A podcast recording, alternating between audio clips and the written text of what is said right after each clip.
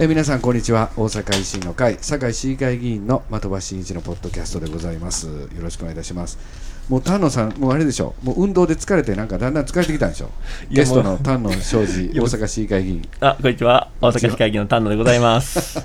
高木さん元気です。あそうですか、えー高木香織参議院議員よろしくお願いいたしますはい、参議院議員の高木香織です。はい、ありがとうご。ざいますす。まああの今日ね最後の放送なんですけれども、あのー最後はですねちょっと個別で細かいところもね開いていこうかということであります。まあこれチラシにもね入っておりますけれどね、これ高木さんあれですか？何かあの、学生の方から質問いただいたということで。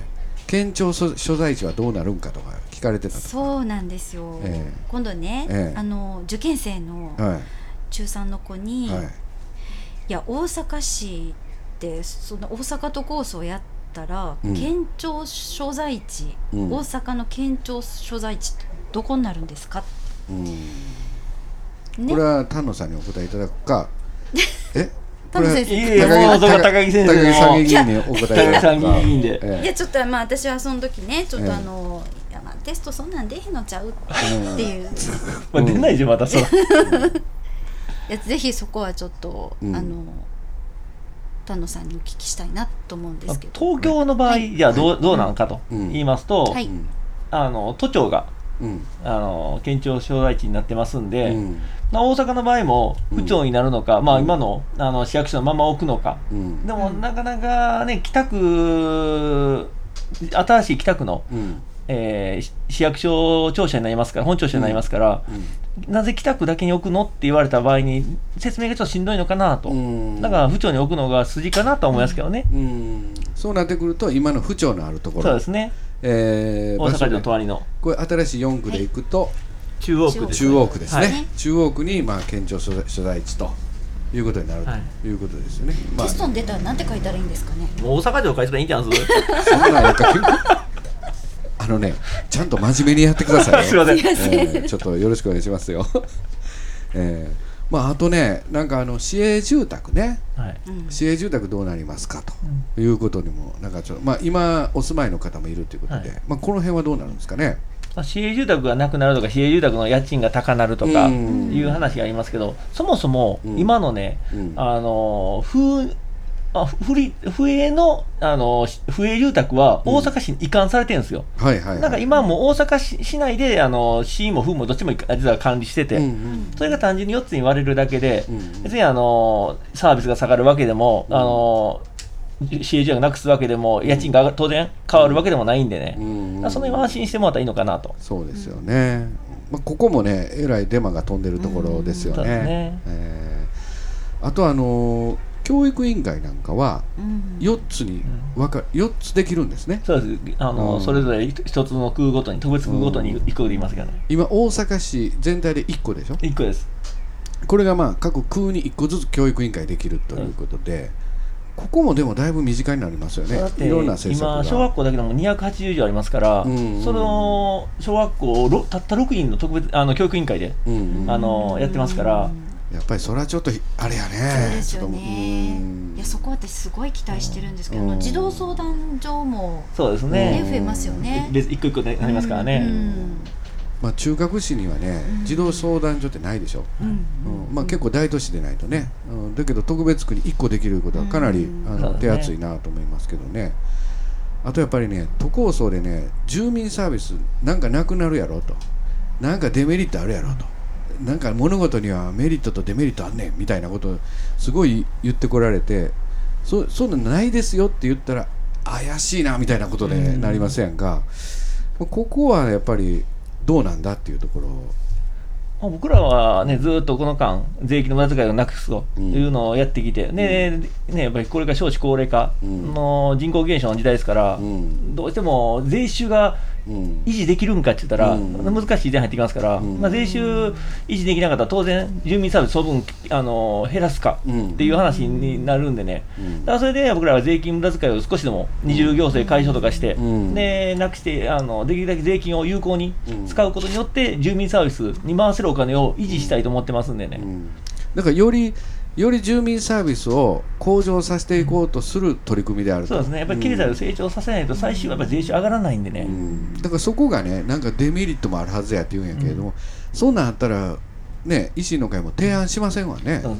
国国のハンコもねそうですね、承認もねなんかあの住所が変わるとかそういうことですかうね。ん。まあ結局ね、うん。でも、引っ越しの場合と違ってね、うん。あ引っ越しの場合はもういろんなところに手続き行かなダメですけど、うん。今回はもう郵便番号の7桁は変わりませんし、うん。はい。でまあそうやね。何丁目何番地っても変わりませんから、うん。だから自動変換できるコンピューターのその年賀状ソフトにしてもそうですけど、うん。あれば多分郵便番号と、うん。あの打てば新しい新住所に勝手に変わっていきますから、全部。自動的に勝手にその住所表記が。うんってことはもう行政上の手行続きとか全行政上然いらないってことです民よね。間の手続きもそうすぐに変えたいって言うんだったら、そう民間会社が追いついてないんだったら、うんあのその手続きいるでしょうけど、民間会社もそれで住所のやつも変更していったら、うんまあ、それ民間のもいらないのかなと。まあ、唯一いるのはあの会社のゴム印、あーあれね。あれだけはどうしてもちょっとゴム印だけはどうしても変えな仕方ないんでね。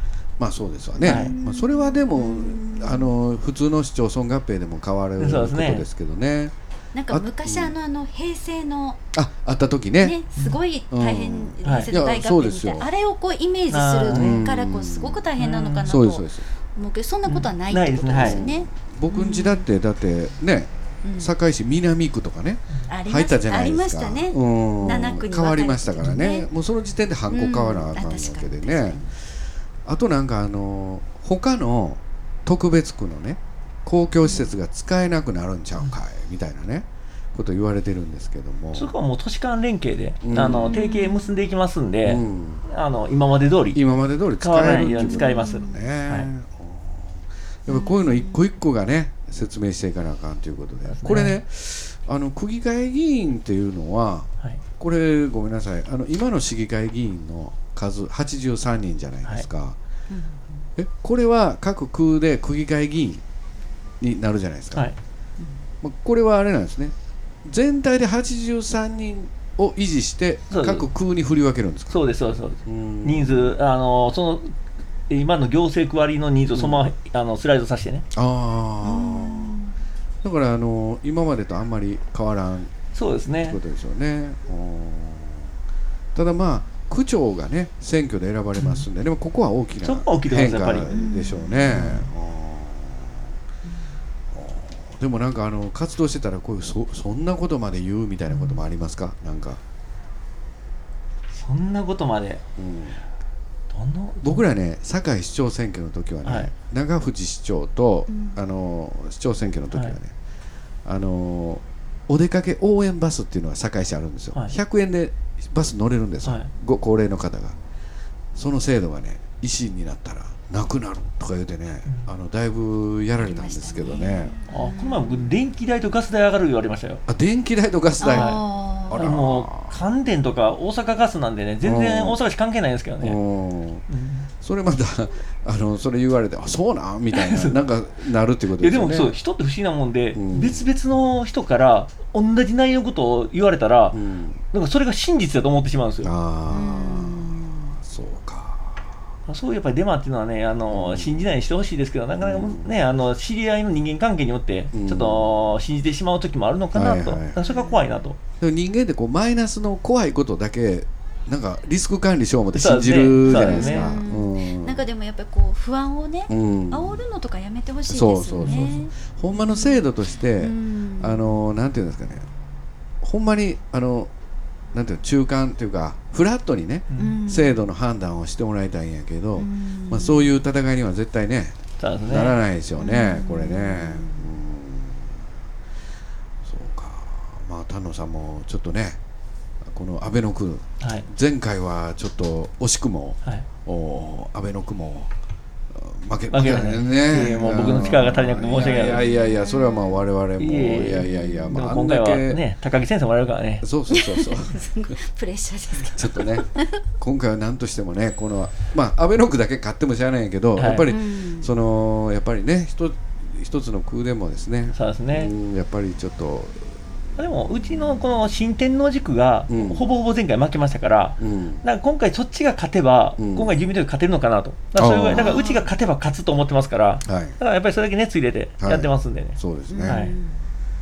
高木さんもなんとかね声出えへんなるまでねそうですね。僕ら頑張りましょうか、本当頑張らないとね。お願いしますもでまあこの緑のポロシャツもね、我々着ておりますけど、はい見えこ見えないですこれうん。これあの背中にイエスと構想って僕ら書いてますけど、はいはいこれこ国工事日以降は着れるあ着て着れるあ着れる着れるの？着れます着れます。あそうなん。はい。であも寒いですけどね。あ寒いね。はい。これ半袖なんで半袖やね。あ。えジャンバーとかあるんじゃない？あります。でもあ文字消えますやん。あそうか。あそうかそうか。ってこと来てしまったら。はうんジャンバーの上に着るええ嘘？そっち？ち 違います。え高木さん何言うたのすいませんごめんなジさャンバーの上にジャンこれ。ん？ジャンバーの上に半袖のポロシャツ着るの？いすいません。え？高木先生だから許すだけど僕らやったらこいつら何やねんみたいになりますやん。なんか着るってえらい目力で言われたけど僕は着れへんなやっぱり。中年太りもしてるからそれは入れへんわと思って。いやもう本当ごめんなさい、えーいやいやいや、頑張ろう、まあ、ちょっと頑張りましょう、はい。でどうなんですかね、まあ、あの今回、ポッドキャストでぜひともね、あの今回、まあ、住民投票の活動入ってるということで、まあ、前から丹野さんとかあの高木さん出ていただきたかったんですけど、どうですか、ポッドキャスト、ごめんなさい、いや楽しいです。感想だけ聞こう思って。いやもうこんな楽しいんかなってもう毎週来てくださいもう。あありがとうございます。高木さんもね、ありがとうございいやちょっともうま本当にね、えあのとんちんかんなこと最後言いましてすいません。いやいやいやいやいやいや、もでもととりあえず頑張ろう。う、そうそうそうそう、はい。とりあえず着ようと、はい。うん、ジャンパーの上から。ねジャンうん。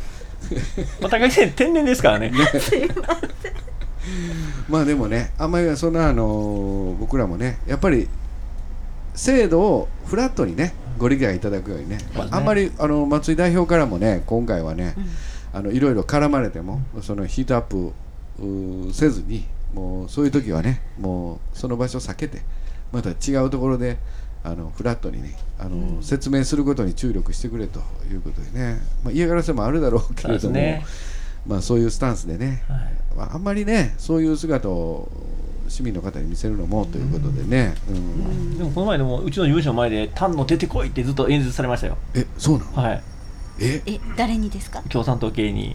あそう「なの？丹野出てこい」ってずっと、うん。で僕いなかったんですよ、うん。うんだからまあそんなんねいるんやったら出てきますけど、うんいいるか先確認してほしいですけどねせめてそうやね。やっぱこっちもいろいろ活動してるんでそうそうねアポ取っていただいてせねめてね、うん。それで言うんやったらまあね、うん。出ていきますけど。いやちょっと確認されて定位置に戻って 単語出てこいってちょっとちょっとねそれそれはそれでどうですか？んなかなか単の出てこいはなかなかの。ちょっと今から単語出てこいって言うんでいいですか？みたいな。そうやいね。や電話でいいですか？言う言う。うん電話でね。えその事務所の前で単の出てこいと言うた割には事務所に何らかの問い合わせはないと。何にもないですよ。まあ、よくわからん活動ですな、うん。まあまあ我々ちょっと丹野事務所一致団結してですね、はい。我々ついていきますんで丹野リーえダはいーともに頑張ってまいります。頑張っていきましょう。よろ丹野師匠よろしくお願いします。お願いします。頑張ります。それではどうもありがとうございます。もうこれ3回にわたって、えー出演していただきました、えー大阪市議会丹野庄司大阪市議会議員ありがとうございました、ありがとうございましえー高井香織参議院議員ありがとうございました。ありがとうございました。それではこの辺り終了させていただきます、えー皆さんどうも最後までえーお聞きいただいてありがとうございました。また放送させていただきますのでよろしくお願いいたします。失礼いたします。さよなら。さよなら。ありがとうございます